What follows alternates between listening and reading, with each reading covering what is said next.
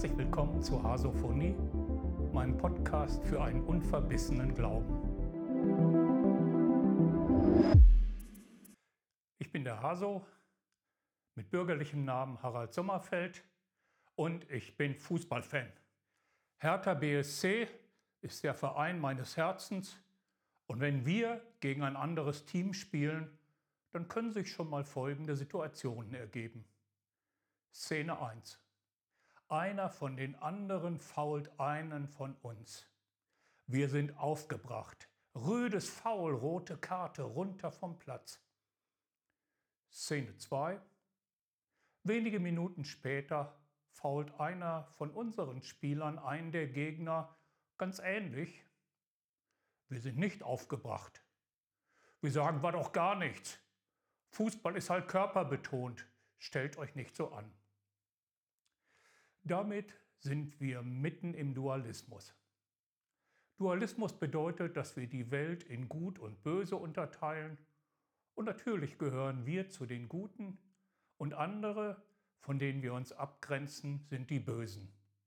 Es entsteht ein Freund-Feind-Verhältnis, in dem wir die anderen verurteilen oder bekämpfen. Es gibt auch eine abgeschwächte Form, da geht es nicht um Gut und Böse, sondern um besser als, um ein Überlegenheitsgefühl. Und dann verachten wir die anderen oder diskriminieren sie. In beiden Fällen neigen wir dazu, die eigenen Vorzüge herauszustellen und die negativen Seiten der anderen.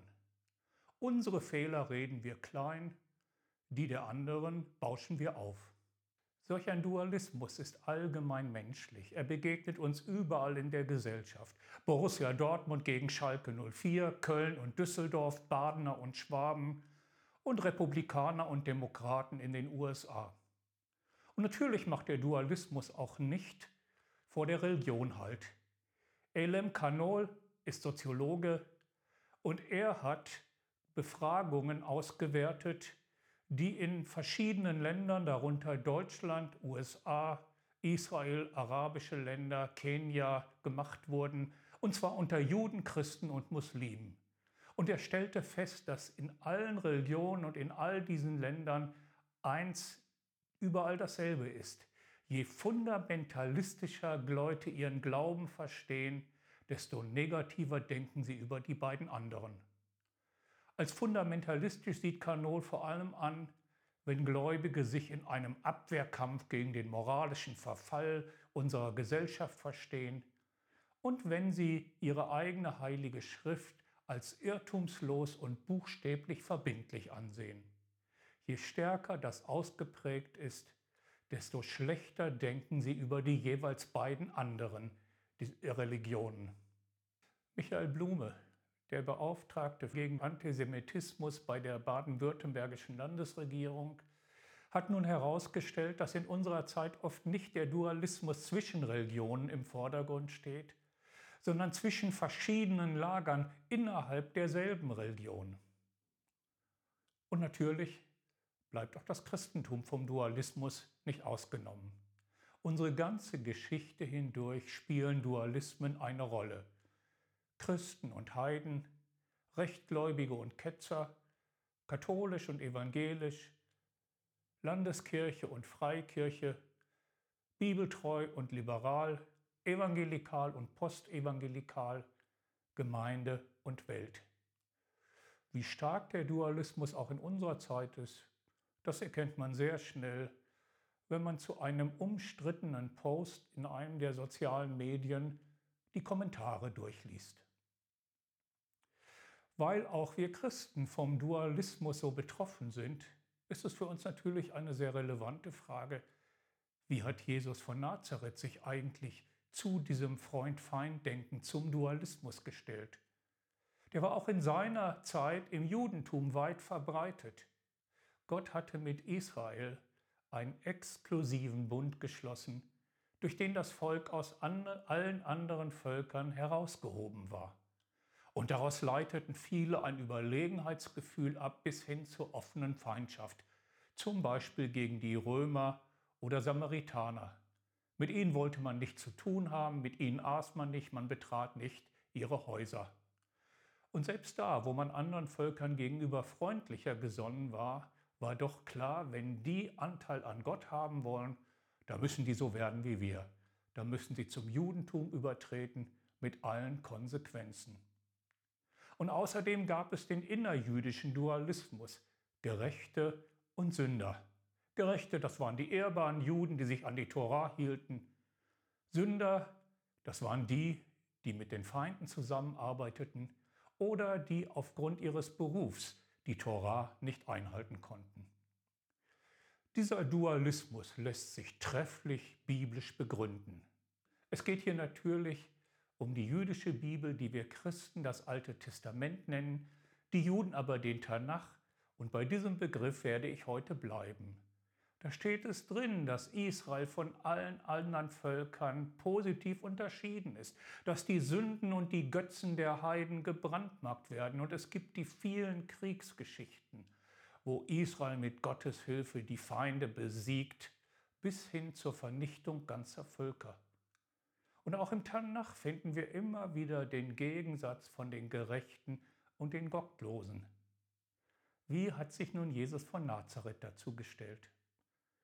zum Dualismus. Und wie wir sehen werden, leitet sich daraus auch seine Beziehung und sein Verständnis des Tanach ab. Um das Ergebnis gleich vorwegzunehmen, Jesus teilte den Dualismus nicht, sondern er überwand ihn. Die anderen hatten oft aus dem Tanach diesen Dualismus herausgelesen. Aber Jesus las den Tanach auf eine ganz andere Weise auf eine Weise, die nicht zu einem Freund-Feind-Denken führt. Und deshalb, wie gerade gesagt, können wir eben von ihm auch viel über das Schriftverständnis lernen. An mehr als 50 Stellen beruft sich Jesus in den ersten drei Evangelien Matthäus, Markus und Lukas auf den Tanach. Entweder indem er ihn wörtlich zitiert oder indem er Personen namentlich erwähnt, die in ihm vorkommen. Wenn man diese Stellen nebeneinander stellt und gemeinsam betrachtet, dann kristallisieren sich Muster heraus, von denen ich euch einige mitteilen möchte. Zunächst einmal, wie hielt es Jesus mit den Kriegsgeschichten? Ganz einfach.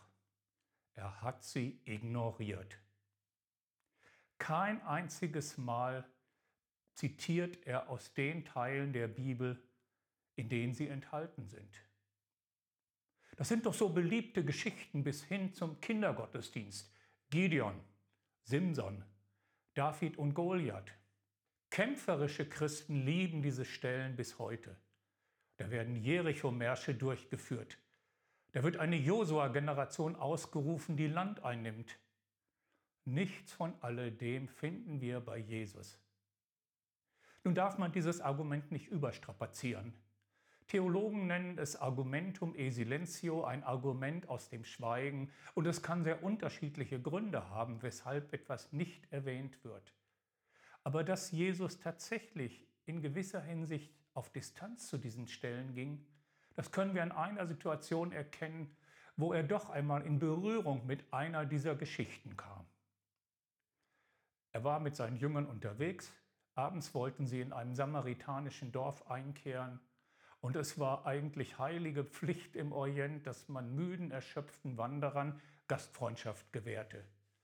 Doch die Samaritaner verweigerten sie ihnen. Ihr seid unterwegs nach Jerusalem, nicht zu unserem Heiligtum nach Gerizim, wo wir anbeten. Das wäre okay, aber Jerusalem geht gar nicht. Ihr könnt hier nicht bleiben, ihr müsst weitergehen. Die Jünger waren sehr aufgebracht. Und zwei von ihnen erinnerten sich daran, dass doch Elia einmal in einer ähnlich feindseligen Situation Feuer vom Himmel herabgerufen hatte auf Soldaten, die in böser Absicht zu ihm geschickt worden waren. Und so gingen sie zu Jesus und sagten, Jesus, gib uns grünes Licht, dass auch wir Feuer vom Himmel fallen lassen und diese Sache hier schriftgemäß regeln. Jesus sagt, hütet euch, solche Stellen aus dem Tanach, und das bedeutet doch sein Widerstand, die nehmen wir uns nicht zum Vorbild. Unsere Mission ist, den Menschen zu dienen, nicht sie zu bekämpfen.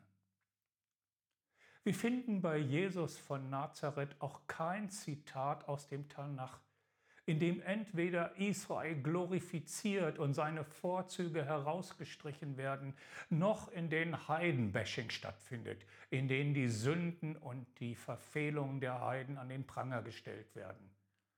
Jesus wusste, dass es Höhepunkte gegeben hatte in der Geschichte seines Volkes und dafür erwähnt er einzelne Personen, Abraham, Isaak und Jakob, Mose, David, Salomo.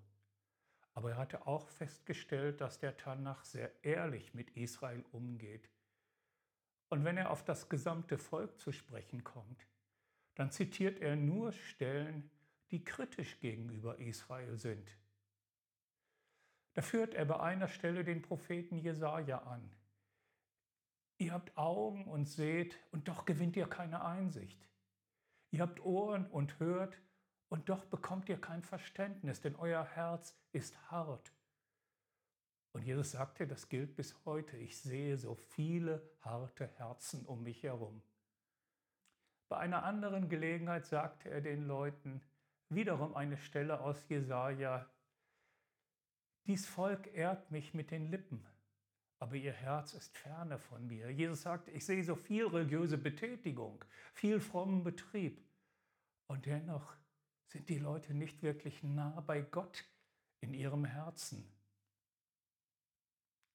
Und umgekehrt in Bezug auf Nicht-Israeliten, auf die anderen, zitiert Jesus nur Stellen oder erwähnt nur Personen, in denen diese in einem besseren Licht dastehen, ja sogar Israel überlegen sind. Das war schon bei seiner ersten Predigt in Nazareth so. Am Ende sprach er darüber, das ist, dass er in Tanach zwei Stellen gefunden hatte, in denen Israel übergangen wurde und die Nicht-Israeliten den Segen Gottes empfangen hatten. Es war in der Zeit Elias, das Land litt Not, es gab viele Witwen, aber Gott fand keine, zu der er Elias schicken konnte, außer einer in der Gegend von Sidon im Land der Heiden. Und zur Zeit Elishas wirkte Gott stark durch diesen Propheten. Und das war bekannt. es gab viele Aussätzige in Israel. Aber keiner kam, um Elisha um Heilung zu bitten. Nur einer, Naaman. Und das war ein Syrer, einer von den Feinden, einer, der als General gegen Israel gekämpft hatte. Als Jesus die Schrift so auslegte, wollten die Leute ihn töten das hat den frommen Dualismus seiner Zeitgenossen so sehr gekränkt, dass sie es nicht ertragen konnten. Dann stellt Jesus Nicht-Israeliten seinem Volk als Vorbild hin. Die Leute von Ninive, die Königin des Südens, die Königin von Saba. Der sagt, diese Menschen hatten nur sehr wenig. Die Leute in Ninive hatten nur eine Gerichtspredigt eines zugewanderten unbekannten Propheten. Die Königin von Saba hatte nur die erfahren, dass in Israel ein König herrschen sollte, in dem die Weisheit Gottes in außergewöhnlicher Weise wohnte. Aber beide handelten auf dieses wenige hin. Die Leute in Ninive kehrten um, die Königin von Saba machte sich auf den beschwerlichen Weg vom Ende der damals bekannten Erde. Und Jesus sagt, die werden einmal vor Gott besser dastehen als ihr. Zu denen kam nicht das Reich Gottes in seiner Fülle, wie es zu euch gekommen ist. Und ihr, ihr kehrt nicht um, ihr kommt nicht herbei. Und dann gibt es noch ein besonders krasses Beispiel. Jesus kommt auf Sodom und auf Tyrus und Sidon zu sprechen einige der gottlosesten Städte, von denen der Tanach zu berichten weiß. Sodom ist ja bis heute der Inbegriff der moralischen Verkommenheit. Wenn wir beschreiben wollen, dass etwas abgrundtief schlecht ist, dann sagen wir noch heute, das ist ja wie Sodom und Gomorra. Aber achte einmal darauf, wie barmherzig Jesus über Sodom und Tyrus spricht. Er sagt den Leuten in Korazin und Bethsaida und Kapharnaum, die werden einmal vor Gott besser dastehen als ihr. Die hatten nicht die Chancen, die ihr habt. Wenn die sie gehabt hätten, sie hätten sie genutzt. Und ihr habt die Chance und ihr nützt sie nicht. Zu Sodom und Tyros ist das Reich Gottes nicht mit Machttaten gekommen. Wenn es, wenn es gekommen wäre, sie hätten darauf reagiert. Und zu euch ist es gekommen und ihr reagiert nicht. Sodom wird einmal besser dastehen als ihr. Das, was Jesus hier weitergibt, kann man in dem Satz zusammenfassen, wir waren nicht immer die Guten und oft genug hatten die anderen uns etwas voraus. Wie kam es nun, dass Jesus aus dem Tanach ganz andere Ergebnisse herauslas als seine Zeitgenossen? Ihm war aufgefallen, dass es im Tanach manchmal zum selben Thema sehr unterschiedliche Aussagen gibt. Harte und strenge und weiche und barmherzige. Und wenn wir denken, dass in der Bibel alles auf der gleichen Höhe steht, dann kommen wir in unseren theologischen Diskussionen schnell zu einem Bibelstellen-Ping-Pong. Der eine führt eine barmherzige Stelle an, der andere kontert mit einer strengen, der eine beruft sich wieder auf die Gnade, der anderen wieder auf den Zorn Gottes und so kann es stundenlang weitergehen. Jesus hatte festgestellt, dass im Tanach nicht alles auf derselben Höhe ist. Er kam zum Ergebnis, dass da, wo solche unterschiedlichen Aussagen vorliegen, das Barmherzigere der eigentliche Wille seines Vaters ist. Ein Beispiel, das Sabbatgebot. Ich werde das in der nächsten Folge noch weiter vertiefen und noch genauer belegen. Zum Sabbat finden wir solche unterschiedlichen Aussagen. Er wurde sehr rigoros eingeführt und wer ihn übertrat, es wurde streng sanktioniert. Da gab es einen Mann, der hingerichtet wurde, weil er am Sabbat Holz gesammelt hatte. Aber dann hatte Jesus festgestellt, dass es vorkam, dass der Sabbat nicht eingehalten wurde und dass Gott das ganz in Ordnung fand. Und das, was in Tanach sich wie die Ausnahme liest, wurde für Jesus die neue Regel, die Grundlage auf der er, wie wir in der nächsten Folge sehen werden, seine Sabbattheologie gründete. Und Jesus hatte auch festgestellt, dass es nicht nur Stellen gibt, in denen die Nicht-Israeliten dunkel dargestellt werden, sondern neben den Freund-Feind-Stellen standen auch andere, in denen sie ehrlich wertschätzend beschrieben wurden. Und er kam auch zum Ergebnis, das ist der eigentliche Wille meines Vaters. Jesus sah im Tanach eine Entwicklung. Um es in Bildern zu sagen, der Tanach war für ihn kein Infopoint, wo du hingehst und für alle Situationen des Lebens zeitlos gültige Aussagen abholst. Wenn man die Bibel so versteht, dann ist sie ein ergiebiges Munitionsdepot für Dualisten. Aber für Jesus war der Tanach mehr so etwas wie ein Wegweiser, der in eine bestimmte Richtung zeigte. Und die Richtung war Barmherzigkeit. Nun ist es mit einem Wegweiser so, der muss dastehen, wo die Leute losgehen. Er nutzt ihnen nichts, wenn er schon am Ziel steht. Und so beginnt der Tanach im alten Orient mit all seinen Härten und Grausamkeiten, die damals ziemlich selbstverständlich waren. Das sind ja die Stellen, die uns Christen manchmal Bauchschmerzen machen, wenn wir sie auf den ersten Seiten unserer Bibel lesen. Aber diese Bauchschmerzen haben wir durch die Bibel, weil es in der Bibel eine Entwicklung gibt, weil in der Bibel hinterher ganz andere Dinge kommen, die dann auch eine Wirkungsgeschichte entfaltet haben. Und deswegen befremdet uns das, was der Ausgangspunkt des Tanach war. Er war ein Wegweiser, der in eine bessere Zukunft wies. Heute ist ja oft die Frage, was denn eigentlich bibeltreu ist. Wie ist man treu zu einem Wegweiser? Man ist ihm nicht treu, wenn man bei ihm stehen bleibt. Man ist ihm treu, wenn man auf dem Weg weitergeht, den er zeigt. Das haben wir Christen übrigens auch so gemacht. Wenn du das Neue Testament als Infopoint liest, dann kannst du noch heute sagen, Sklaverei ist doch für die Bibel eine ganz normale Institution. Das haben Christen in den USA noch im 19. Jahrhundert geglaubt. Wenn du aber das Neue Testament als einen Wegweiser verstehst, er beginnt in einer Zeit, in der Sklaverei selbstverständlich war und Sklaven waren so etwas wie bewegliche Anlagegüter. Aber von dort zeigt er eine Richtung. Sklaven sollten menschenwürdig behandelt werden. Und wenn sie zum Glauben kamen, waren sie Brüder und Schwestern. Und in diese Richtung gilt es oder galt es weiterzugehen. Und irgendwann kam man dann darauf, Sklaverei, das geht eigentlich gar nicht. Bibeltreu bedeutet deshalb nicht unbedingt immer beim ursprünglichen Wortlaut stehen zu bleiben, sondern zu erkennen, in welche Richtung die Geschichte geht und in diese Richtung weiterzugehen, genau auf dem Weg, den die Bibel uns weist. Von dem, was Jesus im Tanach entdeckt hatte, ließ er sich nun auch in seinem eigenen Wirken leiten. Mehrfach stellt er Nichtjuden seinem Volk als Vorbilder hin. Da ist ein Hauptmann, der Jesus bittet, seinen kranken Sklaven zu heilen. Jesus will für Juden sehr ungewöhnlich in sein Haus kommen. Der Hauptmann sagt, Jesus, ich will dich nicht kompromittieren, du musst nicht in mein Haus kommen.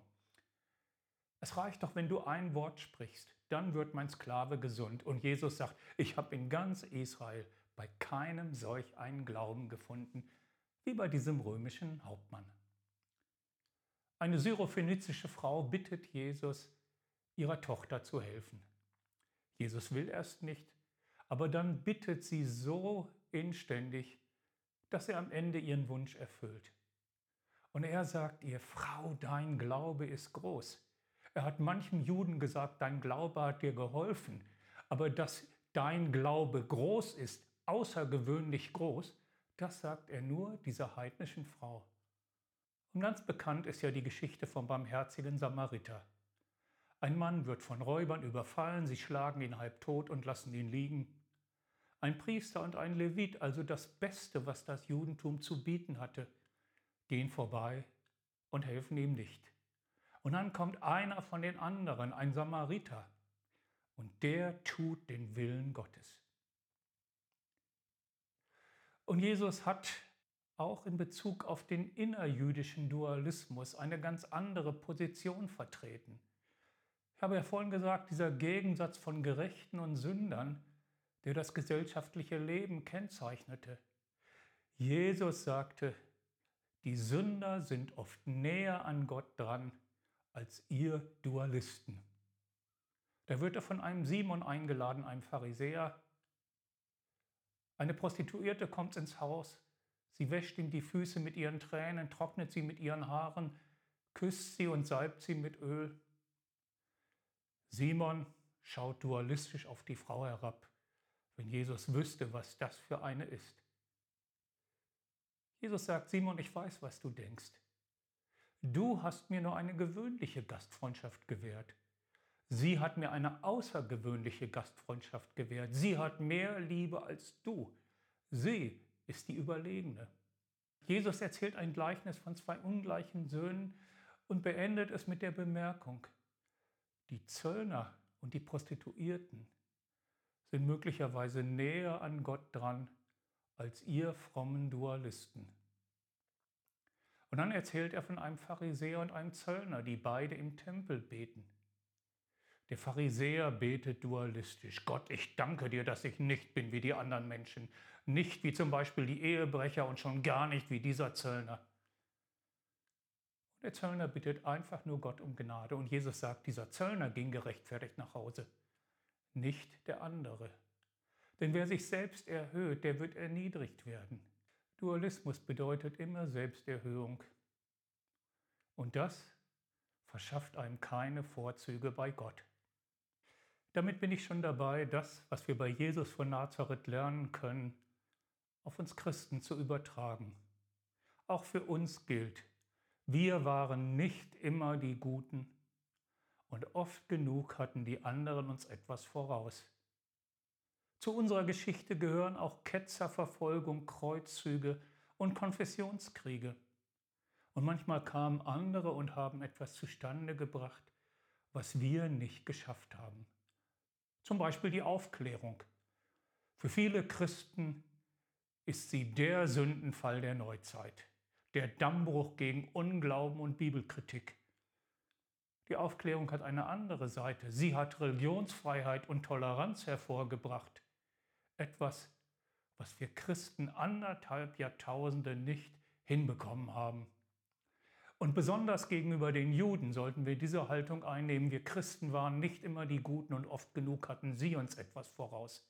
Das, was ich über Jesus zitiert habe, wie er über seine Zeitgenossen gesprochen hat, das ist von Christen oft antisemitisch missbraucht worden. Da wurde das Judentum als finstere Gesetzesreligion dargestellt, der gegenüber wir Christen in umso hellerem Licht strahlen.